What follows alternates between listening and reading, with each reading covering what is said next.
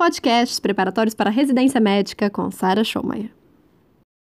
Câncer de esôfago. Dois tipos histológicos do câncer de esôfago que nós temos, os mais frequentes, são o espinocelular, que é mais frequente no esôfago médio, e o adenocarcinoma, que é mais frequente no terço distal. Os fatores de risco de cada um. Do espinocelular é o álcool e o fumo, e para o adenocarcinoma, o esôfago de Barrett. Portanto, um esôfago de Barrett que foi gerado por refluxo, sendo assim mais comuns em obesos e homens brancos. Pensar muito nos Estados Unidos. Já o, carcinoma espinocelular ou escamoso, ele é mais frequente nas populações negras. A disfagia é o sintoma mais frequente, mas ele é mais tardio eu tenho que obstruir pelo menos 50% da luz do órgão. E tem um marco que são os 13 milímetros de diâmetro do órgão. Os temas mais frequentes em provas são justamente os fatores de risco. Adenocarcinoma é o Barrett. SEC, que é o carcinoma espinocelular, álcool e fumo. Existem também tumores benignos do esôfago, mas eles são super raros. Os mais comuns são os leumiomas. Depois eu tenho também chivanomas, linfangiomas, hemangiomas, pólipos fibrovasculares e adenomas. Se ele for benigno, eu só vou tirar se ele tiver mais do que 5 centímetros ou se ele for sintomático.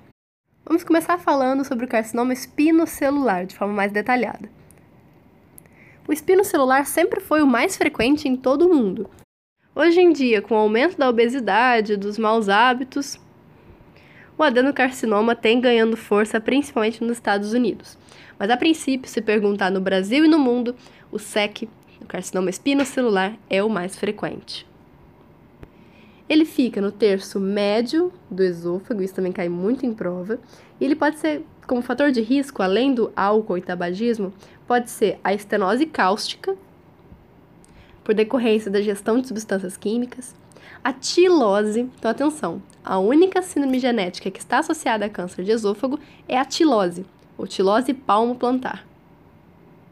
Além disso, Plumer-Vinson também está associado com uma incidência maior do câncer de esôfago, assim como os divertículos de esôfago e também a acalásia, principalmente por manutenção daqueles resíduos no interior do esôfago.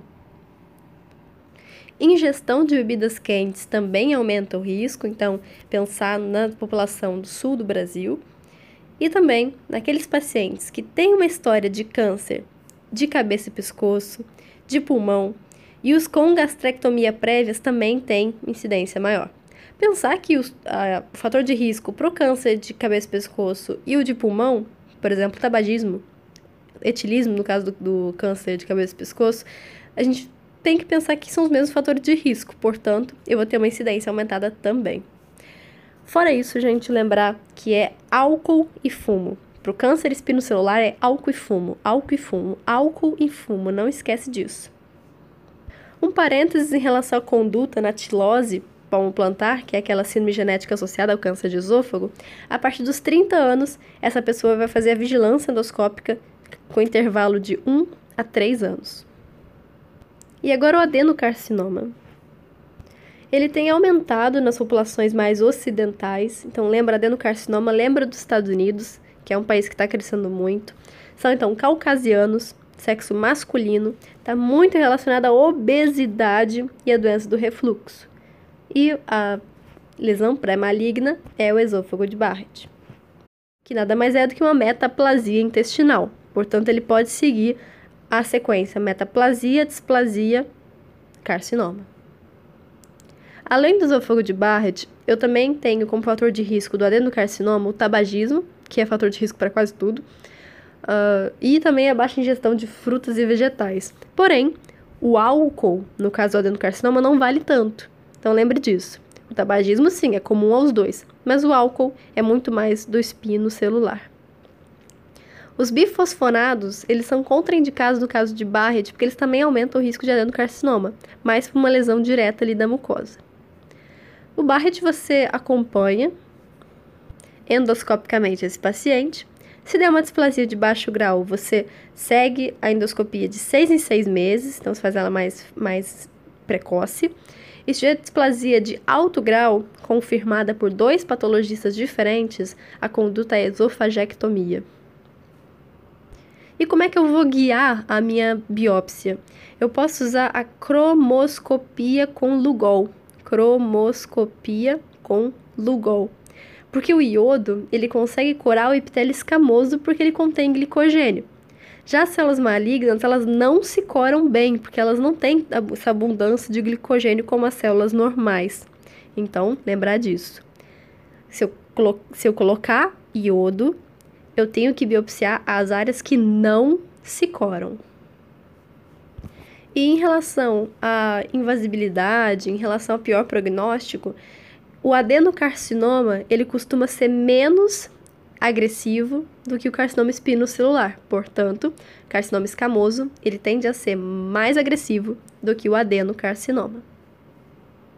E as metástases mais frequentes do câncer de esôfago vão ser para fígado, pulmões e ossos. Fígado, pulmão, osso. Fígado, pulmão, osso. Fígado, pulmão, osso. Fígado, pulmão, osso. Fígado, pulmão, osso. Vamos começar agora com a primeira classificação, que é a classificação de Ziewert. Ziewert, o Ziewert. É S-I-E-Z W-E-R-T. Wert. Ziewert. Ziewert. Ziewert. Qual a importância dessa classificação? No caso dos adenocarcinomas, que eles são muito mais distais, eles podem fazer parte mais do esôfago, mais da junção ou mais do estômago. Então ele vai classificar em Seward 1, Seward 2 e Seward 3. Em relação à distância, eu vou pegar a JEC, que é a metade do caminho, eu vou contar 1 centímetro para cima e 2 centímetros para baixo. Um para cima, dois para baixo. Um para cima, dois para baixo. Esse trecho vai ser o Seward 2. Dali para cima, do 1 até os 5 centímetros, eu vou ter Seward 1. E do 2 até o 5 para baixo, eu vou ter Seward 3. Então, qual é a diferença?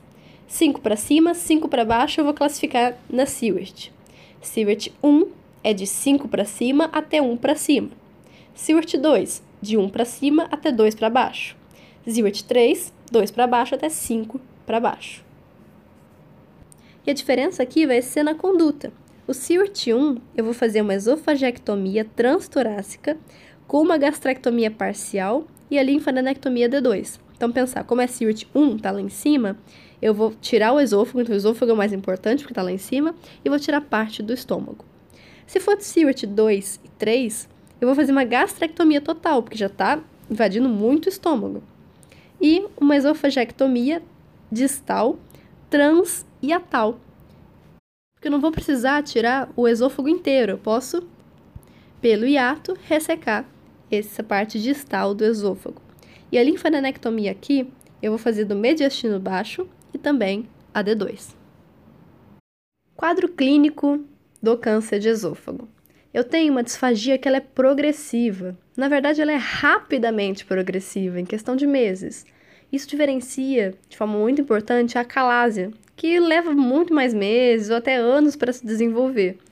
É uma disfagia dita progressiva, Começa com sólidos, depois passa para pastosos, depois o paciente não consegue nem ingerir mais líquidos.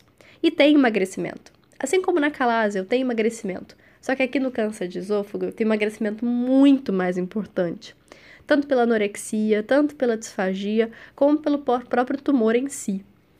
A disfagia ela começa quando tem uma, um diâmetro da luz do órgão de 13 milímetros. Então, antes disso, o paciente geralmente não tem sintoma. E isso é muito problemático, porque quando se diagnostica, geralmente já é tarde demais. Tem muita associação do câncer de esôfago com a fístula esôfago-brônquica, que é muito cobrada em prova. No paciente que tem fístula, ele já é um paciente paliativo. E o melhor tratamento paliativo nesse caso não é a radioquimioterapia, porque senão vai aumentar o buraco. O ideal aqui é a colocação de uma prótese no interior do esôfago. Além disso, o câncer ele pode causar rouquidão por atingir os nervos laríngeos recorrentes. Pode gerar a síndrome de Claude-Bernard-Horner, ou mais simples, síndrome de Horner, pela invasão do gânglio estrelado, que seria pitose, miose e anidrose, tudo ipsilateral. E se a doença se espalhar por linfonodos, como supraclaviculares, quando esses estão palpáveis, eles recebem o nome de sinal de Trozier. Trozier. O melhor exame para esses pacientes é a endoscopia com biópsia, porque vai me dizer se é um câncer ou não, qual é o tipo histológico. E na prática, vai ser o primeiro exame solicitado num paciente que se apresenta com disfagia, que é o principal sintoma. Então, na prática, isso já segue um fluxo bem mais simples. Então, o paciente teve disfagia, o paciente vai receber uma endoscopia, e nessa mesma endoscopia eu posso fazer a biópsia. Facilita se eu fizer aquela coloração com Lugol. E aí biopsio as áreas não coradas. Quanto mais biópsias, claro que a minha acurácia aumenta. Idealmente, é eu fazer em torno de 7 biópsias. A seriografia, esôfago e estômago do adeno, ela não é boa como primeiro exame porque ela não pode fazer biópsias, mas ela é super útil na identificação das fístulas traqueoesofágicas, ou esôfago brônquicas, ou esôfago mediastinais. Por estadiamento, eu quero saber qual é o grau de invasão do tumor, a disseminação linfonodal e as metástases à distância, ou seja, nosso famoso TNM. O principal exame aqui para fazer o estadiamento é a tomografia computadorizada. Então, vou fazer TC cervical, torácica e abdominal. Ela é excelente para ver metástase, é ótima para ver linfadenomegalia, mas não é muito boa para disseminação loco-regional. Na tomografia, num corte transversal, eu posso avaliar o grau de invasão na aorta pelo ângulo de picos. Picos, picos. É o ângulo de contato entre o esôfago e a aorta. Se ele for maior do que 90 graus, ele é altamente indicativo de que eu tenho invasão da aorta e, consequentemente, esse tumor passa a ser irressecável. Lembra que eu falei que a tomografia não é boa para ver a disseminação loco-regional? Qual é o melhor exame para eu avaliar a invasão nas camadas do esôfago? É a ultrassonografia endoscópica ou ecoendoscopia. São dois nomes para a mesma coisa. Ele vai avaliar principalmente a, a profundidade da lesão, que me, vai me dar o T, Além disso, além da, da ecoendoscopia poder me dar o T do TNM, ele pode fazer até uma biópsia em linfonodos se eu estou em dúvida diagnóstica. Se a minha biópsia inicial do esôfago, da mucosa, não me trouxe muitos resultados. A broncofibroscopia ela deve ser feita sempre nos pacientes com tumores proximais e médios do esôfago, porque eu tenho que ver se há invasão da árvore traqueobrônquica ou fistulização. Porque nesses casos, se tiver invasão, o paciente vai ser considerado como irressecável. E eu tenho que fazer confirmação histológica. Por isso, eu vou fazer uma laringobroncoscopia sempre nesses pacientes. Então, tumores altos, superiores ou médios do esôfago. Resumindo então, TC é o melhor, porque até ver um pouquinho do T, ver o N, ver o M. O melhor para o T, na verdade, é a ecoendoscopia. A laringo broncoscopia será feita sempre para os pacientes que tiverem tumores superiores ou médios. E importante, o grande problema da ultrassonografia endoscópica é que ela não ultrapassa aqueles tumores estenosantes. Então ela até pode subestimar o tumor, porque ela pode não ver tudo que está por ali. Existem outras coisas também que a gente pode fazer, como o PET, para identificar metástase à distância, mas ele é muito, o custo é muito alto e não deve ser feito de rotina. A laparoscopia diagnóstica, ela é meio controversa e não tem um consenso. Em relação ao estadiamento TNM, houve uma mudança em 2017 E eu vou classificar como tumores de esôfago aqueles, todos os de esôfago, é óbvio, mas aqueles que envolvam a JEC com um epicentro não mais do que 2 centímetros em direção ao estômago proximal. Se ele tiver, no entanto, mais do que 2 centímetros no estômago proximal, ele já vai ser estadiado como um câncer de estômago. E se não envolver a JEC, mesmo estando dentro dos 2 centímetros no estômago, vão ser classificados como neoplasia de cárdia, porque não pegaram a JEC. Vamos falar então a classificação TNM. Começar pelo T. Eu tenho TX, T0 e TIS, para começar. TX eu não avaliei, eu não sei. T0 eu procurei e não achei um tumor primário. TIS é a displasia de alto grau. E agora eu tenho os clássicos T1, T2, T3, T4. T1, ele vai no máximo até a submucosa. E eu classifico em T1A e T1B. T1A, ele fica na lâmina própria, na muscular da mucosa, mas não invade a submucosa. O T1B é aquele que invade a submucosa. T2 é um tumor que invade a muscular. T3 invade a adventícia, lembrar que esôfago não tem serosa. E T4 ele invade estruturas adjacentes. T4A é um tumor que ainda pode ser ressecável, porque ele invade pleura, pericárdio, veia ázigo, diafragma ou peritônio. Nesses casos, até consigo ressecar em bloco. E o T4B seria o irressecável, porque aí ele vai invadir a horta, corpo vertebral, via aérea, já é T4B irressecável, portanto. N, eu vou ter NX, que eu não consegui avaliar, N0, N1, N2, N3. N0, eu não tenho metástase em linfonodo. N1, eu tenho acometimento de 1 a 2 linfonodos. O 2 é 3 a 6 linfonodos. E o N3 é 7 ou mais linfonodos. Então, repetindo: N1, 1 a 2. N2, 3 a 6. N3, 7 ou mais. Então, reparem que não é muito bem a localização desses, é, desses linfonodos, mas a quantidade deles. M é bem simples, M0 ou M1. M0 não tem metástase, M1 tem metástase em algum lugar.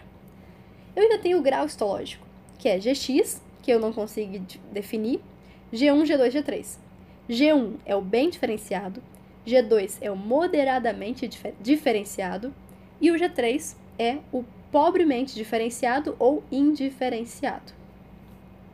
E o TNM eu vou ter o clínico, o patológico e o pós-aneoadjuvância. Eu vou decorar só o clínico das células escamosas e o clínico do adenocarcinoma, além do estadiamento. Então, eu vou começar pelas células escamosas. Se for TIS, ou seja, displasia de, de alto grau, o estadiamento vai ser zero. Se for T1, estágio 1. Se for T2, estágio 2. Se for T3, pegadinha, mantém estágio 2. Se for T3, mas agora com N1, agora sim vai ser estágio 3. Se eu já tiver N2, também vai ser 3. Agora os piores. Os piores vão ser estágio 4. Quais são os piores? T4, N3 e M1. Só que como a metástase é a mais grave de todas, é o estágio 4B, enquanto que T4 e N3 é o estágio 4A. Vamos pensar o contrário então? Estagiamento 0 é o tumor com displasia de alto grau in situ, ainda não invadiu. Estágio 1 é o T1. Estágio 2 é o T2. Estágio 2 ainda é o T3. Estágio 3 é o T3 com N1 ou o N2. Estágio 4, 4A é T4 e N3. Estágio 4B é a metástase. Isso foi das células escamosas. Agora tem do adenocarcinoma que é um pouquinho diferente. Vamos para o que é igual. Tumor in situ, displasia de alto grau, estadiamento é zero. Mantém igual. T1 é estágio 1. Maravilha. Agora muda. O estágio 2 é dividido em A e B. Na escamosa não tinha isso não. Estágio 2 vai ser ou T1 com N1 ou T2. Tá fácil ainda. Estágio 3 tem três formas de eu ter o estágio 3 no adenocarcinoma. Ou é um T2 com N1, ou é um T3, ou é um T4A. O estágio 4, eu também vou ter A e B. Estágio 4A, eu vou ter três formas de ter isso. Um N2, um T4B ou um N3. E o T4B, que é o mais grave de todos, assim como nas células escamosas, é a metástase. Memorizou? Agora o contrário. Pelo estadiamento. Estadiamento 0 é o tumor in situ. Estadiamento 1 é o T1. Estadiamento 2A é o T1 com N1. Estadiamento 2B é o T2. Estadiamento 3 é o T2 com N1, é o T3 ou o T4A. Estadiamento 4A vai ser T4B, N2 ou N3. E o T4B é a metástase. Então, aqui o que, que abre em A e B é o estágio 2 e o estágio 4. Não conseguiu memorizar? Não tem problema. Você pode ouvir esse áudio quantas vezes quiser até conseguir memorizar isso. Do tratamento. Primeiro vamos pensar nas medidas pré-operatórias se esse paciente for ressecável. O paciente, se ele tiver um estado nutricional ruim, ou seja, perdeu mais do que 20% do peso, tem nível baixo de albumina, tem linfopenia, eu faço um suporte nutricional com sonda enteral de preferência. Então, eu vou tentar passar uma sonda, mesmo que por endoscopia, e vou nutrir por pelo menos 15 dias para ter uma alteração significativa dessa minha conduta. Eu vou ter que fazer avaliação da função pulmonar e cardíaca antes da cirurgia, principalmente porque esses pacientes também eram alcoolistas, tabagistas. Vou pedir provas de função hepática, então tem que avaliar se esse paciente realmente, além de o tumor ser ressecável, se o paciente é operável, se o paciente tem condições de ser operado. Em resumo, o que são as melhores condutas e o que mais cai em prova? Se for um tumor bem precoce, ou seja, T1, T2, mas sem linfonodo, sem metástase, eu consigo operar direto, porque é um tumor já bem pequenininho ainda. Se ele for avançado localmente, ou seja, pacientes com T3, com ou sem linfonodo, Pacientes com T4, mas atenção, é o T4 que pega pericárdio, pleura, diafragma. Esses são é possível ressecar, ressecar em bloco quando não tem doença metastática, é claro. Então, T4, se pegar pericárdio, pleura ou diafragma, pericárdio, pericárdio, pleura, diafragma, eu consigo ressecar em bloco. Então, eles ainda são operáveis. Só que como eu tenho T3 e T4 um tumor avançado localmente, eu posso fazer químio e rádio neoadjuvante para reduzir esse tumor e depois eu opero, depois de 4 a 6 semanas, para não ser um tecido muito friável. Repetindo quais são os locais que eu posso ter um T4 e ainda ser operável: pericárdio, pleura, diafragma. Isso cai muito. Em pacientes que têm só um T1A, ou seja, T1A ou ele pegou lâmina própria, ou ele pegou muscular da mucosa, mas ele ainda não invadiu a submucosa, eu ainda consigo fazer até um tratamento endoscópico. Mas a, a, a esofagectomia é sempre uma opção até para esses pacientes. Eu tenho contraindicações que são relativas à cirurgia, por exemplo, paciente com idade super avançada, com alto risco cirúrgico, ou as próprias comorbidades que esse paciente tem impedirem a cirurgia. Agora, isso aqui também cai muito em prova. Quais são os indicadores de ressecabilidade? Ou seja, eu não consigo ressecar esse tumor. Paciente T4B, ou seja, que envolve coração, grandes vasos, traqueia, ou que tem metástase, então M, qualquer M, vai ser irressecável. E também tem outro detalhe interessante. Tumores que estão na JEC e que tem linfonodomegalia supraclavicular, ou seja, tumor está lá embaixo na JEC e tem linfonodo lá em cima, isso aqui já vai ser indicativo de um linfonodo que não é regional, portanto é metástase. Então, o linfonodo super distante do local inicial já é considerado também irressecável. Da mesma forma que se for um tumor super alto, eu encontrar um linfonodo lá embaixo, quase, sei lá, abdominal. Isso também vai ser metástase mesmo sendo um linfonodo. Então, repetindo aqui o que mais cai em prova. Se for um tumor mais precoce, ou seja, T1 ou T2, eu vou direto para a esofagectomia. Não preciso fazer é, rádio e químio neo. Se o tumor for T3 ou T4, mas ainda for operável, eu vou fazer quimio rádio neo e depois fazer esofagectomia. Eu tenho três tipos principais de esofagectomia. Eu tenho a esôfago-gastrectomia, a Ivor-Lewis, Ivor-Lewis, Ivor-Lewis, que é uma laparotomia com toracotomia à direita. 2. Eu tenho a esôfago-gastrectomia, a McKeown, McKeown. Tem três acessos. É uma toracotomia à direita, é uma laparotomia e a anastomose faz cervical. A vantagem quando eu tenho três campos é que eu permito a ressecção muito boa dos linfonodos. Mas o paciente, para ter três acessos, ele precisa ter boas condições nutricionais, respiratórias. E eu tenho a terceira, das, das mais frequentes, que é a esôfago-gastrectomia transhiatal, porque eu tenho laparotomia e uma anastomose cervical sem a toracotomia. Então a grande característica da transhiatal é que eu vou fazer sem abrir o tórax. Isso é muito bom nos pacientes que não tolerariam, isso diminui o risco de uma mediastinite, por exemplo. Porém, ela é feita com a introdução da mão atrás. E isso pode lesionar grandes vasos, o paciente pode ter hemorragia grave por causa da esofagogastrectomia transhiatal. Além disso, como eu não estou vendo diretamente, a linfadenectomia não é tão eficiente como quando eu tenho três acessos.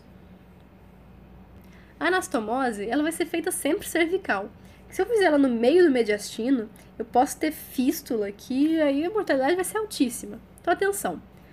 Anastomose esôfago-gástrica vai ser cervical. Por mais que a cervical faça mais fístulas do que a intratorácica, a fístula cervical eu consigo tratar. A intratorácica, mortalidade é muito alta. E os tumores da JEC? A gente já falou sobre eles, mas é importante repetir. Se for SIWRT 1, eu vou fazer uma esofagectomia transtorácica em bloco e uma gastrectomia parcial. Ou seja, se a SIWRT 1 está lá em cima, eu vou tirar mais esôfago do que estômago. Se for SIWRT 2 e 3, eu vou fazer uma gastrectomia total e uma ressecção transhiatal do esôfago distal, além de uma linfadenectomia do mediastino baixo e também a D2. Ou seja, se são cirtes mais baixos, eu tenho que tirar mais estômago, ou seja, eu tiro todo o estômago e tiro a porção distal do esôfago. Para eu ter uma ressecção completa dos tumores da JEC, eu tenho que ter uma margem gástrica de 4 centímetros, uma margem esofágica de 5 centímetros e ressecar pelo menos 15 linfonodos tratamento paliativo. O que cai muito em prova é a prótese via endoscópica, que é a melhor forma de paliação no paciente que tem fístula traqueosofágica. Ele não pode ser colocado no terço proximal, porque dá uma sensação muito ruim de corpo estranho. E a quimio e rádio paliativas, elas ajudam muito na situação de disfagia, porque elas reduzem a massa tumoral então, quais são as duas formas principais de tratamento paliativo? A prótese endoscópica e a quimio-radioterapia, para disfagia, nesse caso, mas a quimio-rádio não pode ser feita quando tiver fístula. Atenção, porque se eu fizer quimio-rádio na fístula, a fístula vai aumentar. Por isso que eu boto a prótese. Como é feita, então, a neoadjuvância usando a radioquimioterapia?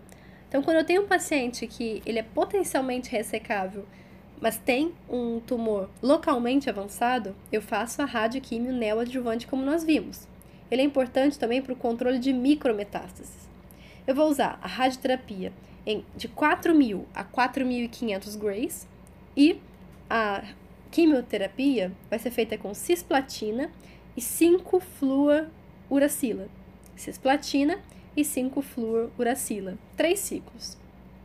Enquanto que a adjuvância ela pode ser feita naqueles pacientes que operaram, tinham linfonodo positivo, mas que não fizeram a neoadjuvância. Então, depois da cirurgia, eu posso fazer uma quimio rádio é, adjuvante, ou até mesmo a quimioterapia isolada. Porém, a quimio com modalidade única, ela não é muito boa. Agora, meu Deus, o que, que mais cai desse, desse tópico? São os fatores de risco, sem dúvida, não esquece que carcinoma escamoso é álcool e tabagismo e adenocarcinoma é Barrett. Além disso, caem muitos critérios de ressecabilidade e o uso da prótese no caso das fístulas. Sem contar que se for um tumor já muito avançado, eu vou fazer químio e rádio paliativos. Você acabou de ouvir os temas mais frequentes nas provas de residência médica sobre esse assunto. E se você quiser saber mais sobre dicas de estudo e de organização, é só me seguir no Instagram, arroba.